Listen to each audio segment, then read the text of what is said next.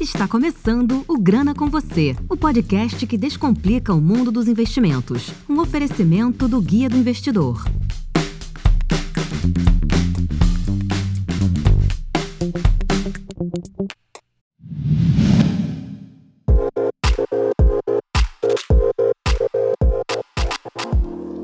Mais um episódio do Grana e dessa vez a gente vai falar sobre um assunto muito atual e que vem mudando o cenário do setor elétrico em todo o Brasil. Bom, e para falar desse assunto, eu trouxe um convidado mais do que especial, o Braz Henrique Grama Jus. Ou como a gente queira simplificar o nome, como é que a gente pode chamar, Braz? Fala, Jansen. Tudo bem?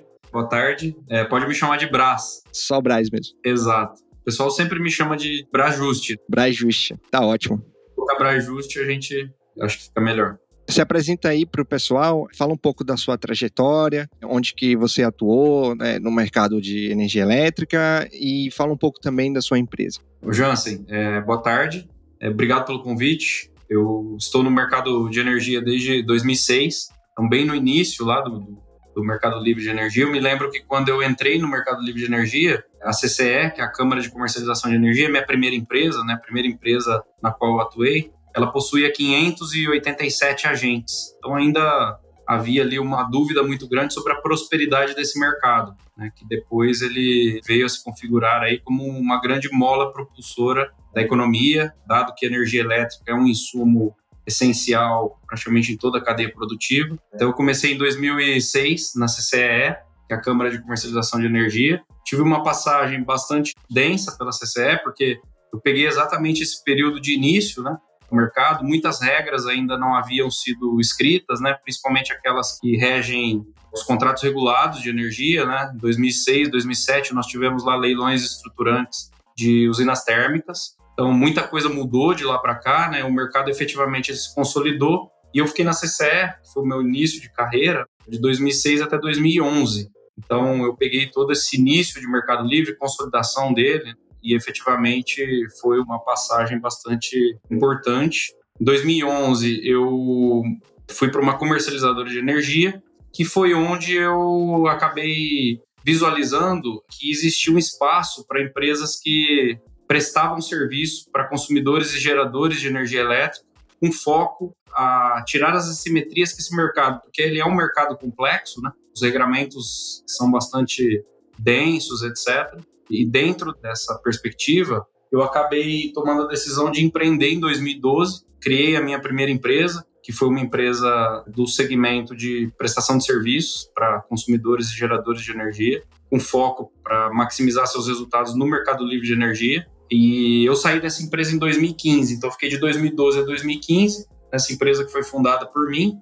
E aí, em 2015, eu resolvi pivotar minha carreira e, e abrir a Esfera Energia, que é uma empresa que desde então se consolidou entre as principais empresas do setor, tanto na prestação de serviços, né, quanto na comercialização de energia, compra e venda de energia elétrica. Né? Hoje nós somos, já estamos aí no quarto ano seguido figurando entre as mil maiores empresas do Brasil. Somos uma empresa de 112 pessoas, uma empresa que tem uma representatividade bastante grande dentro desse cenário de comercialização de energia no Brasil. Nosso foco bastante voltado para tecnologia, então a Esfera ela tem dessas 112 pessoas, aproximadamente 30 são profissionais é, de tecnologia da informação, então a gente tem muito desenvolvimento de software, entrega de sistemas para clientes, automação de processos internos, com vistas para atendimento desse mercado atual e também com vistas para atendimento do mercado que ele vem cada vez mais se abrindo, tendo novas possibilidades, novos produtos que fazem parte do nosso arcabouço aí de possibilidades dentro desse mercado. Parabéns pela trajetória, muito bom. Só fazendo aqui um adendo, vamos falar sobre o Mercado Livre de energia, que não tem nada a ver com o Mercado Livre, aquele e-commerce famoso que todo mundo ama. Só uma piada aqui no programa. Mas assim, explica pra gente o que, é o Mercado Livre de Energia e para quem ele é destinado hoje. Boa, Jans.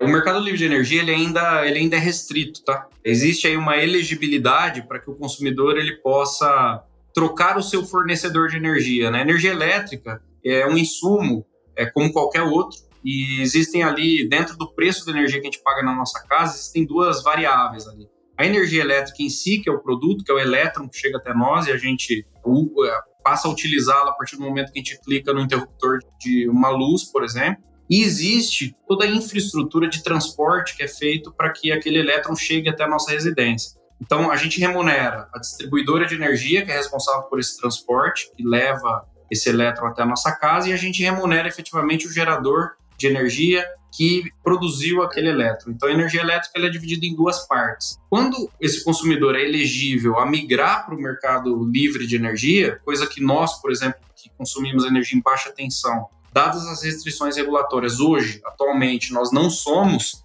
elegíveis. Quando ele é elegível, ou seja, são consumidores que consomem aí aproximadamente 50 mil reais de energia por mês, esses consumidores eles podem adquirir o produto energia de um outro fornecedor que não a distribuidora. Então, por isso que ele é conhecido como mercado livre de energia, porque ele dá essa liberdade para esses consumidores que, na média, aí, consomem mais do que 50 mil reais de energia por mês, para que eles possam escolher o seu fornecedor de energia. Por exemplo, em São Paulo, a distribuidora é a Enel. Nós, consumidores de baixa tensão, somos compulsoriamente destinados a comprar energia da distribuidora que também leva o elétron até a nossa casa. Quando um consumidor tem uma conta de energia igual ou superior a 50 mil reais aproximadamente, ele pode substituir na parcela energia da conta dele o fornecedor, ou seja, ele pode trocar a Enel, por exemplo, pela Esfera Energia, que é a, a, nossa comercializadora de energia. Então isso faz com que nós possamos aí dentro desse mercado da regulação atual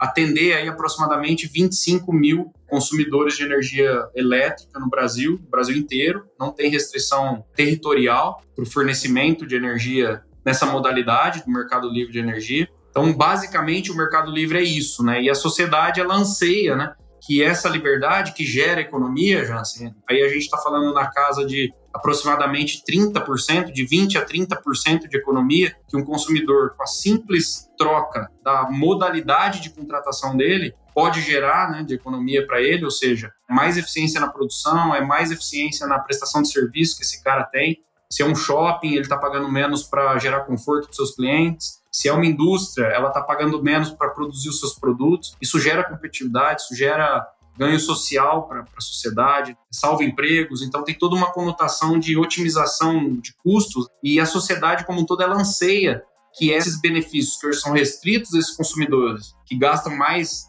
é, aproximadamente 50 mil reais de energia, para que esse benefício chegue a todos nós, né? E existe uma agenda regulatória proposta, já com projeto de lei tramitando, que vai fazer com que esse mercado se abra gradativamente e cada vez mais até que ele chegue no consumidor final, que somos nós, né? Que somos atendidos hoje em baixa tensão. Então, acho que o Mercado Livre, basicamente, ele é isso, né? Ele é esse universo hoje restrito, porém existe uma agenda regulatória, um projeto de lei tramitando na Câmara, que vai levar ele para todas as residências do Brasil, todas as empresas, etc., levando a economia para o Brasil como um todo.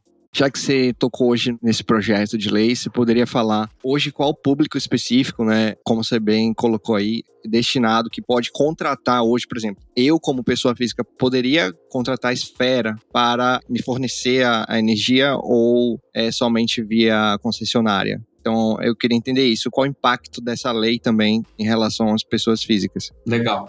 O Jansen, esse projeto de lei, que é o PL 414, ele tem uma pauta de liberalização total do mercado, ou seja, ele sai de um cliente que hoje consome esses aproximadamente 50 mil reais, e aí falando um pouco mais tecnicamente, esse cliente é um cliente que ele consome em alta tensão, ou seja, de 13,8 kV para cima, e ele tem 500 kW de demanda contratada, no mínimo. Então, é um cara que geralmente esses 50 mil reais é o que fecha essa conta. Então, existe essa restrição, e esse projeto de lei, ele gradativamente vai tirando essa restrição. Então nós temos aí uma pauta para 2024 que vai liberar toda a média tensão, que é o quê? São consumidores que estão conectados de 2.3 kV para cima, todos esses clientes vão poder consumir energia do Mercado Livre.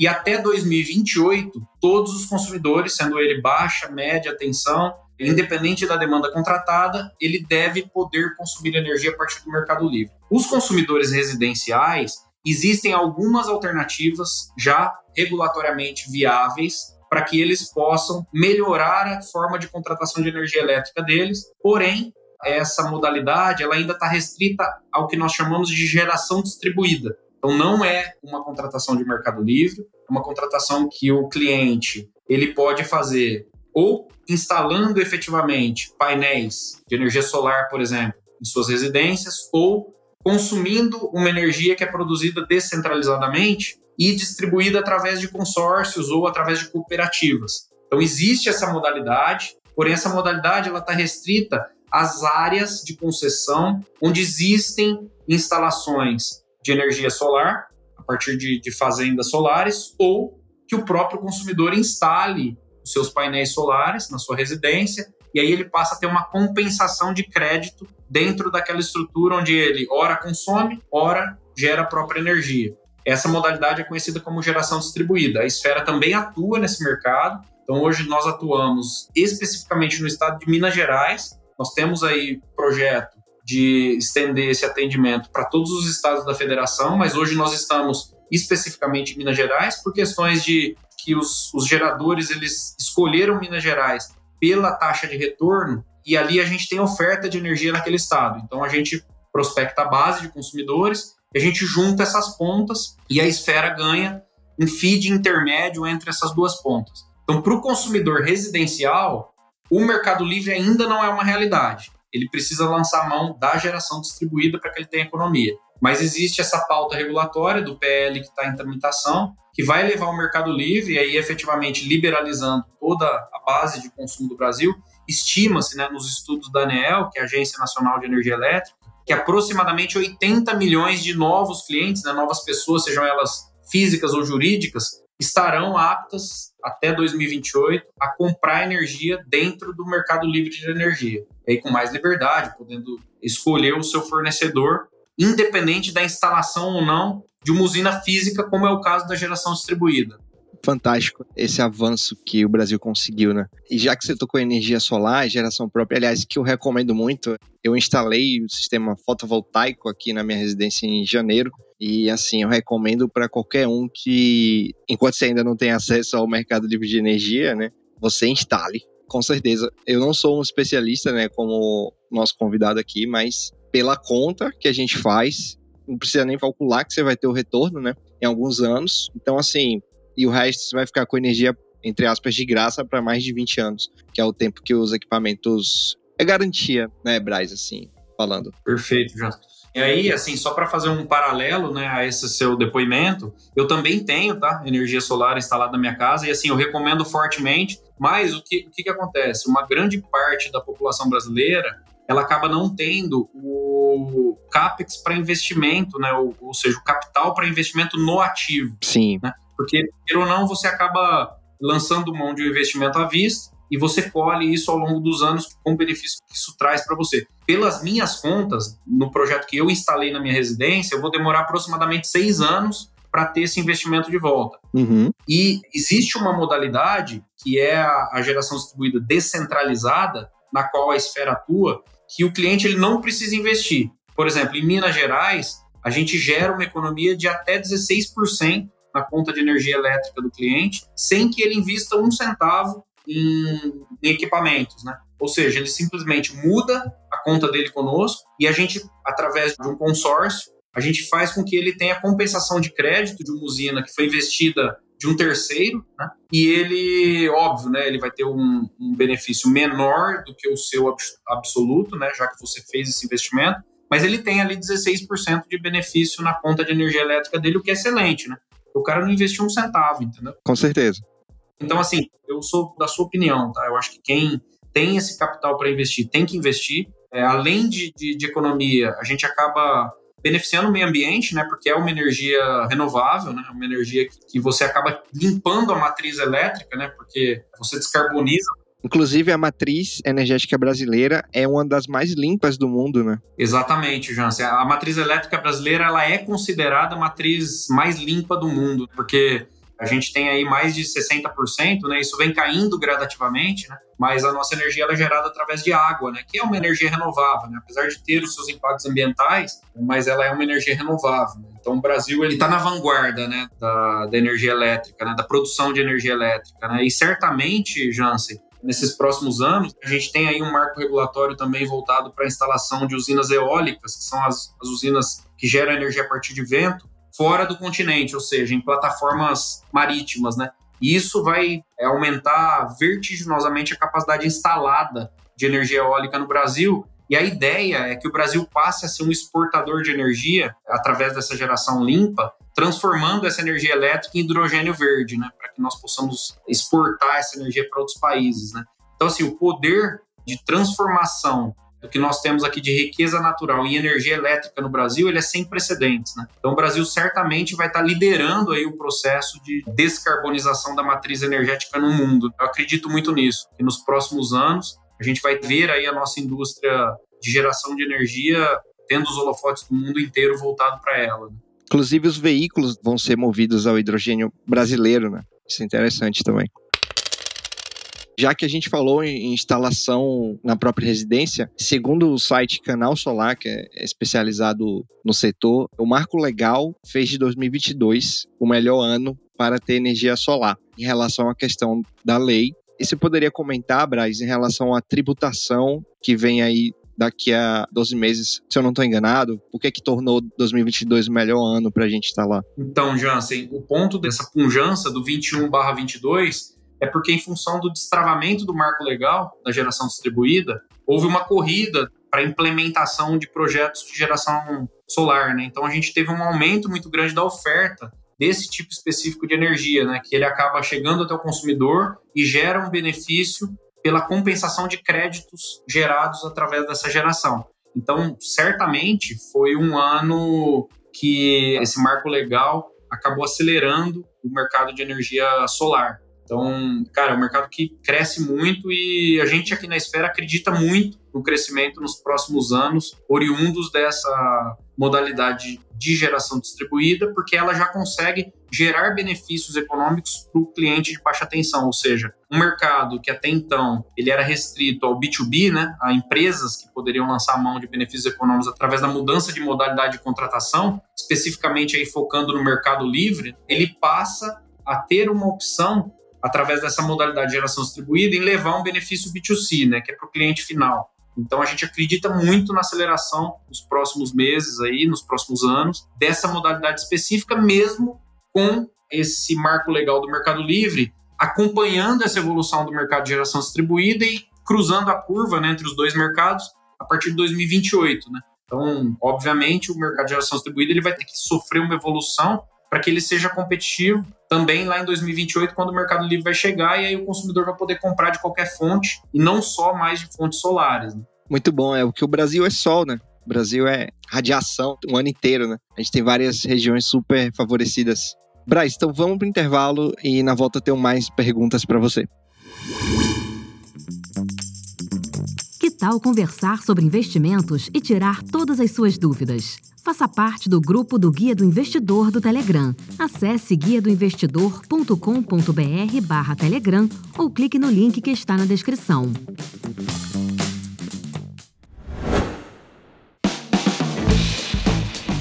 Braz, você falou sobre atender Minas Gerais hoje. Eu entendi que é na modalidade de pessoa física, nessa questão da fazenda solar, das usinas solares que vocês trabalham. Mas hoje, quais são as regiões que vocês atendem e o público em cada região? E por que você foca em determinado público em cada região? Por exemplo, ah, em São Paulo tem uma diferença, sei lá, tem mais indústria. A gente queria entender um pouco mais. Legal, Jans. O Brasil ele tem uma heterogeneidade de instalações então, se a gente pegar geograficamente o Brasil, a gente atende o Brasil inteiro, tá? Mas, obviamente, em função, digamos assim, da densidade industrial, a gente tem mais clientes hoje na região sudeste e na região sul do Brasil. E aí a gente está falando de clientes de mercado livre, que é o nosso mercado B2B, né? Ou seja, são indústrias, são comércios, só que são esses clientes que consomem mais de 50 mil reais por mês de energia elétrica. Quando a gente pensa no B2C, que é o produto que nós fornecemos energia para consumidor final, A gente está restrito a Minas Gerais pelo simples motivo de que Minas Gerais é o estado mais maduro com relação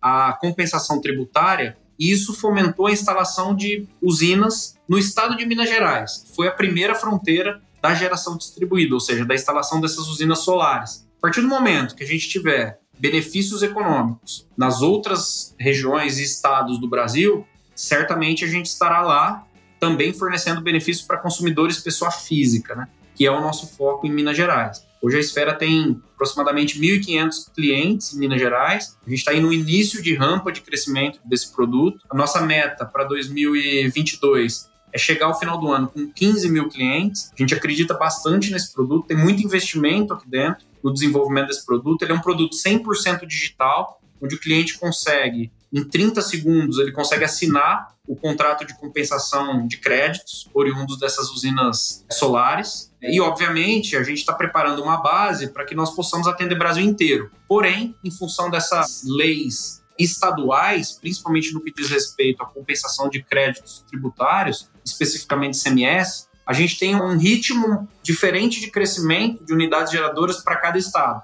Tá só uma dúvida aqui. Então, o cliente ele contrata pelo site de vocês, em questão de segundos assina o contrato, mas ele na casa dele, no imóvel dele, não precisa alterar absolutamente nada, relógio, sei lá, nada do tipo. Perfeito, não precisa alterar nada. Todo o trabalho é feito por nós, né? As alterações são, são meramente alterações processuais. Então, o nosso time ele vai até a distribuidora, faz toda a alteração cadastral, e aproximadamente em 60 dias ele começa a perceber na conta de energia elétrica dele a compensação desses créditos e a nossa proposta é que ele tenha 16% de benefício com relação à conta, no caso específico de Minas Gerais, da CEMIG, né? Que ele tinha antes da, da, da conta da esfera, ele tinha uma conta da CEMIG, né? A gente substitui aquela conta por uma conta única da esfera e naquela conta ele vai ter 16% de benefício com relação à parcela de energia que ele contrata. Tá? Isso geralmente é um benefício aí, vamos pensar num consumidor que gasta aí na média 250 reais por mês no todo, né, de energia elétrica, ele vai ter ali um benefício de aproximadamente 26, 27 reais, porque o desconto está na parcela de energia, né? A parcela de transmissão, distribuição, ela continua sendo paga para a CEMIG sem direito ao benefício econômico.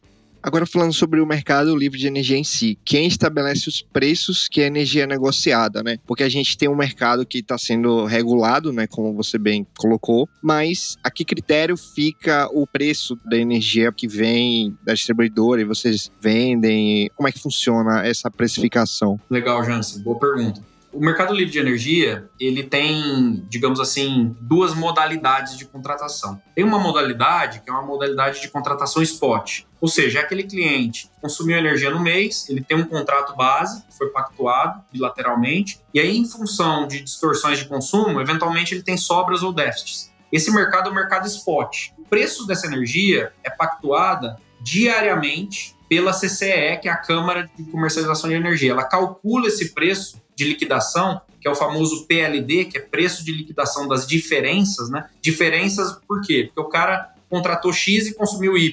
Então é essa diferença do X menos Y que ele vai contratar no mercado spot. Então esse preço que é calculado todos os dias pela CCE é o preço de mercado spot. Esse preço é muito volátil. Ele pode variar de 57 reais até 500 e quase 600 reais. Então, depende muito da climatologia, de como estão os níveis de reservatório, se choveu, se não choveu. Então, é um mercado de altíssimo risco. Os clientes, normalmente, eles fazem contratos de longo prazo e aí eles ficam expostos no mercado de curto prazo simplesmente nos ajustes, ou seja, é uma pequena parte do consumo dele que está exposto a esse mercado de curto prazo. Isso, obviamente, ele tem uma estratégia de contratação segura. Esse outro mercado, que é o mercado onde ele faz essas contratações bilaterais de longo prazo, e aí, geralmente, os consumidores eles contratam entre 3 e 5 anos de energia elétrica. O preço dessa energia é pactuado bilateralmente e aí não tem referência com esse preço spot que a CCE calcula todos os dias, tá? Geralmente, como que funciona? Os geradores de energia, eles têm lá suas taxas de retorno projetadas, eles disponibilizam aquele volume de energia para o mercado de energia e os consumidores compram essa energia ou os comercializadores de energia, assim como a Esfera, compram essa energia e esperam para um momento oportuno para vender ou eles vendem a descoberto e depois compram. É uma dinâmica efetivamente de um mercado futuro, de uma commodity que é negociada no mercado futuro. Esses preços bilaterais, geralmente, eles compõem ali um valor que, que se refere a uma taxa de retorno que o investidor que construiu a usina espera, mais um spread, né, que é onde existe ali o risco embutido, se o cenário climatológico está positivo ou não, a comercializadora que está gerando aquela liquidez também tem um spread. Então, existem esses dois momentos, tá? Momento de contratação de longo prazo, que é pactuado bilateralmente, e momento de contratação de balanço, que é onde o cara fecha ali a ponta do iceberg, né? Ele contratou X e consumiu Y. Isso pode ser maior ou menor. Se for maior, ele vai ao mercado e compra aquilo no mercado spot. Se for menor, ele vai ao mercado e vende aquilo no mercado spot. Então, ele precisa ter um bom gerenciamento do consumo dele, porque assim, apesar de o mercado ser livre e gerar economia, ele também imputa no consumidor uma certa necessidade de gestão daquele insumo. Então, basicamente, o preço de energia ele é confeccionado nessas duas modalidades, dentro do mercado livre de energia. Muito interessante, né? Porque as possibilidades, nesse caso, que você tem um, um mercado ali, são infinitas, né? Você comprar ou vender energia, dependendo do momento também, né? De repente. Até uma pergunta para você agora. A questão da bandeira tarifária, como é que ela influencia no mercado livre e se por um acaso, quando há períodos de seca, por exemplo, de falta de chuva, como é que esse mercado ele se adapta ou de repente ele compra energia antes e armazena, como você falou, como é que funciona essa dinâmica? Legal. As bandeiras tarifárias, né, para explicar um pouco do conceito, elas ocorrem em momentos onde você precisa lançar mão de uma geração mais cara do que a geração com água. Ou seja, se eu precisar gerar energia através de uma usina térmica que tem um custo de combustível para gerar aquela energia elétrica, eu acabo repassando os custos daquela geração através das bandeiras tarifárias. Então, as bandeiras tarifárias, geralmente, elas acontecem em momentos onde o modelo, né, que é um modelo estocástico, e ele é um modelo que olha para o passado e tenta projetar futuro, né, ele sinaliza que é mais barato eu lançar a mão dessa energia que tem um custo de geração, seja através de óleo diesel, seja através de gás, do que eu lançar a mão de uma geração através de reservatórios, né, de água. Né? Então, o que, que acontece? Nesse momento, o custo dessa geração ele é repassado para o consumidor no caso dos consumidores cativos, ele é repassado através das bandeiras tarifárias. No caso do Mercado Livre, esse custo ele também acaba sendo repassado, mas ele é repassado através de encargos de serviço sistema. Então, eles têm times diferentes, eles têm custos diferentes e eles têm uma estrutura temporal diferente, tá? Então, falar que o consumidor que migra para o Mercado Livre, ele não paga bandeira tarifária, é errado, tá? É tecnicamente errado. Ele paga, só que ele paga através de encargo serviço sistema. Por quê? Porque todo o encargo que é gerado por essa geração térmica, que é mais cara do que a água, ele é custeado proporcionalmente pelo consumo de cada agente de mercado. No caso dos consumidores cativos, que vira bandeira tarifária, quem paga esse encargo dele é a distribuidora de energia elétrica, porque ela representa aquele consumo dentro do mercado livre de energia. Então ela paga o encargo e ela repassa aquele custo através das bandeiras tarifárias. Então é um pouco de mito, tá? Falar que o mercado livre não cobra bandeira tarifária. Ele cobra, só que é de uma maneira diferente. Bem colocado. Não tem milagre, tá? Não tem almoço grátis. Uhum. Não existe almoço grátis. O benefício do Mercado Livre, Sim. ele advém da eficiência de contratação. Essa base de 20 a 30% de benefício é porque o cara consegue contratar numa situação mais competitiva. Não porque ele tem benefício de bandeira tarifária, tá? É um mito isso, pensar que o Mercado Livre gera benefício de bandeira tarifária. Agora uma pergunta mais difícil, né? Vamos lá. Você acha que o estabelecimento do mercado livre de energia ele revolucionou, ele foi um marco para o setor elétrico em si, né? Quais foram os impactos positivos e se há impactos negativos na sua visão? Legal, Jans. Assim, o, certamente o, o mercado livre de energia ele é um vetor de evolução da cadeia produtiva brasileira como um todo, tá? Porque assim, uma vez que você tem crescimento de PIB, consequentemente, você tem um aumento da carga de energia. Então, eles estão intimamente ligados. Então, pensando em num processo evolutivo do país, onde o Brasil cresce, vamos pensar aí nos próximos anos, onde a gente vai ter a volta do crescimento econômico, etc., o Brasil vai precisar de energia elétrica. Toda vez que nós precisamos de energia elétrica lá no passado, a gente lançou mão de leilões de energia que buscavam empreendimentos novos e ancoravam naqueles empreendimentos novos contratos regulados que eram comprados pelas distribuidoras de energia elétrica. Cada vez menos essas distribuidoras elas representam a expansão desse mercado, ou seja, esse processo que foi super positivo e necessário de evolução, ele vai deixar de existir. E aí, consequentemente, esses projetos novos que serão necessários para essa nova fase de crescimento econômico do Brasil, eles terão necessariamente que estar ancorados no mercado livre de energia. Ou seja, o mercado livre vai ter que fornecer o lastro econômico para aqueles projetos pararem de pé. Ou seja, uma usina vai vender um PPA, que é um, um contrato de longo prazo, e ele vai descontar aquele contrato de longo prazo num banco para financiar o projeto. Então, assim, cada vez mais o mercado livre vai fomentar a expansão do setor elétrico. Isso é necessário, porque para a gente ter crescimento econômico, a gente precisa de eletricidade. E a gente vai precisar de novos projetos. O Brasil anda aí meio que com crescimentos baixos, até recessão, mas a gente já viu crescimentos quase perto de dois dígitos aí nos últimos 15, 20 anos. Então, a gente pensando numa retomada de crescimento econômico no Brasil, a gente vai precisar de energia elétrica e aquele passado, onde os projetos eram estruturados em cima de contratos das distribuidoras, eles não serão mais uma realidade. Então, o Mercado Livre, ele precisa dessa expansão, ele precisa desse aumento e ele precisa gerar lastros para que novos empreendimentos, uma segurança regulatória, né, possam ser implementados no Brasil e, consequentemente, a gente vai ter uma continuidade da expansão do nosso parque gerador. E a nossa expectativa é que essa expansão venha pela matriz verde, tá? Por projetos renováveis, solar, eólicos, offshore, que é para onde o nosso mercado tem uma tendência muito grande de expansão e tem essa, digamos assim, essa aptidão, né? O Brasil tem essa aptidão. Como você mencionou, né? O Brasil ele é, ele é ensolarado, né? Ele tem uma, uma insolação que faz inveja para qualquer lugar do planeta, né? E isso é energia elétrica, né? Dadas as tecnologias que a gente tem hoje, certamente isso vai se reverberar em benefício em novos projetos e o Mercado Livre, eu acredito que ele vai ser a mola motriz dessa expansão dessa via de novos projetos renováveis. Tá?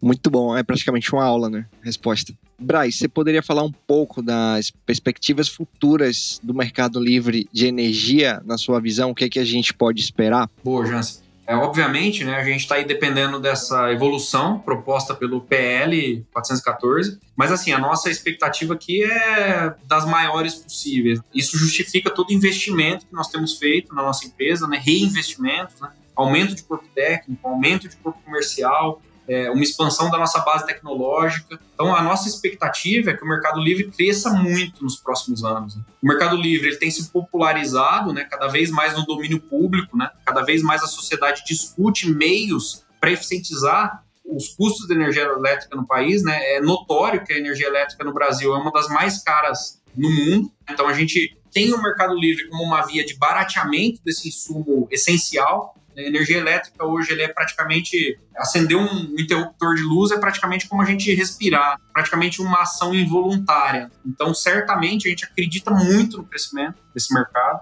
É, a esfera é uma empresa que está aí se, se, preparando né, para participar da consolidação desse mercado. Né? Nós temos hoje uma posição bastante diferenciada dentro do mercado, principalmente no que tange a construção de tecnologias com vistas a atendimento dos clientes. Né? Então, poxa, eu sou um entusiasta, né? Eu estou nesse mercado desde 2006 e eu acredito muito na expansão dele como um vetor não só de revolução técnica, mas também de revolução social, né? Porque, poxa, o Brasil é um país de, onde a população é castigada pelas mazelas aí que nós temos, né? E economia e energia, você levar uma economia de 15, 20% para o cara, que está consumindo lá seus 100, 200 reais, cara, você está dando para ele mais dignidade, está dando possibilidade de o cara usar um ar-condicionado, comprar uma comida de maior qualidade. Ou seja, é um mercado que vai levar competitividade e vai fazer com que a, a grana circule mais na economia, né? Então o cara vai poder gastar mais no mercado, economizando com energia, porque assim, em tese, né? Como é um movimento praticamente involuntário, ligar um interruptor de luz, cara, quanto mais barato for, melhor, né? O cara vai poder gastar na economia real aquele dinheiro. E existe muita margem para ser cortada, sabe? oriunda dessa ineficiência que o nosso mercado tem hoje. E o Mercado Livre vai cortar essa ineficiência. Vai ficar no mercado quem for competente e quem puder vender para o consumidor final a energia mais barata e a energia renovável. O cara vai escolher. Acho que esse vai ser o player que vai conseguir se consolidar no mercado. E certamente a gente está trabalhando aqui na esfera para que nós sejamos um desses players. Espero que sim e que vocês voltem no programa quando vocês já estiverem ainda mais ainda no topo. Mas aqui vou finalizar com a última pergunta, que é até sobre a esfera, né? Você poderia falar um pouco dos cases de sucesso da empresa, as empresas que vocês atendem, poderia citar alguns nomes e de repente algum projeto especial que vocês já fizeram? Cara, são muitos projetos, viu? Dentro desses sete anos aí de, de história, cara, a gente tem um espectro bem amplo aí de cases de sucesso, né? A gente tem aí desde empresas de logística, portos, aeroportos, Cara, a gente participou muito do case de privatização dos aeroportos, a gente forneceu inteligência de mercado para alguns agentes que ganharam concessões. A gente tem grandes empresas aqui que, são eletrointensivos, que têm autoprodução de energia, então o cara ao mesmo tempo ele consome e ele gera energia, empresa listada em bolsa, empresa que produz commodity, cara, e é exportadora para o mundo inteiro, é líder mundial no seu segmento. A gente tem aqui pequenas empresas, por exemplo, cerâmicas, que precisam entregar um produto mais barato para o consumidor final, ou seja, caras que estão ali na economia real, muito junto ao consumidor final, né, que precisam entregar um produto mais barato na, na gôndola das distribuidoras desses produtos. Cara, assim, tem muito case aqui dentro, né? Tem usinas que, que geram energia elétrica, que precisam de inteligência para poderem operar dentro das possibilidades que o mercado oferece. Então a gente tem um time hiper preparado para amparar essas usinas dentro daquilo que elas precisam para vender no melhor momento. Então a gente tem aqui um time de meteorologistas, um time de pessoal que faz previsão de afluências nas principais bacias hidrográficas do Brasil, com vistas à previsão de preços futuros de energia, e entregar essa informação importantíssima para o nosso cliente definir momento que ele vende energia, consumidor, momento que ele compra energia, assim, cara, tem muitos cases, eu seria injusto, tá? Se a gente é, elencasse um aqui para falar sobre ele, tá? Então, assim, é, o ponto é, né? É, acho que não só a esfera, né? Mas todas as empresas que são muitas, tá, Jansen? Que operam nesse mercado com esmero, com honestidade, com credibilidade, cara, elas são empresas que fazem a diferença, sabe, para a economia do Brasil. Tem muitas empresas sérias, a esfera é uma delas, né? Então, eu sou um entusiasta desse mercado, tá? Ele é um mercado bilateral, então ele é um mercado de riscos bilaterais. Então a gente precisa de muita credibilidade para operar nesse mercado. E existem muitas empresas boas, não só a Esfera. Acho que hoje em dia o Google está aí para os ouvintes pesquisarem quais são as empresas de referência. É um mercado hiper bacana para, cara, profissionais que querem se posicionar em mercado de trade, mercado de atendimento de clientes. Então é bacana também para os ouvintes que estão ouvindo aí, de repente querem participar desse mercado. Então, assim, a gente sempre tem vagas aqui na esfera. O mercado é um mercado muito tomador de profissionais, é um mercado novo, é um mercado que está respirando aí essa punjância e essa possibilidade de abertura de se tornar um mercado ainda mais relevante nos próximos anos. Então, assim, cara, eu sou suspeito para falar e acho que elencar um case específico nosso aqui, eu acho que seria injusto com tantos que nós já tivemos, tá? É justo. Resposta meio política, mas é real, tá? Mais do que justo eu tô surpreso com tanta informação, né, que você trouxe sobre o setor, sobre as novidades também. Eu acho que foi, assim, conhecimento de grande profundidade. O grana é isso. Cada episódio a gente traz conhecimentos para que você aprenda mais. Eu aprendo também, porque eu não conhecia, confesso que eu não conhecia quase nada sobre o mercado livre de energia. E eu queria deixar o convite aqui novamente para você energizar esse programa. Gostou do trocadilho? E participar mais vezes, também falar sobre outros assuntos que não o mercado livre de energia, de repente energia solar. E deixo aqui aberto o convite e agradeço imensamente a sua participação hoje no Grana. Boa, Jansen, eu que agradeço tá, o convite, cara, foi uma honra para mim participar. E assim, tenha certeza, tá? Eu estou à disposição, sempre que eu puder colaborar e contribuir para o debate, estou à disposição. Pode me chamar que eu irei com certeza. É isso aí, pessoal. Inscrição aqui, os links. A gente colocou o link da Esfera, o perfil também do Braz e até a próxima.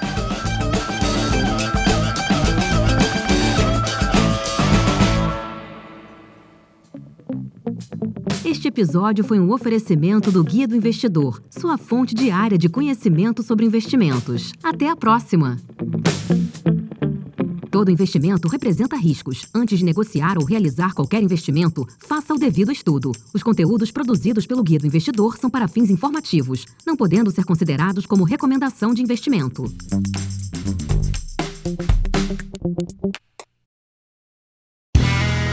Este podcast foi editado por Play Áudios.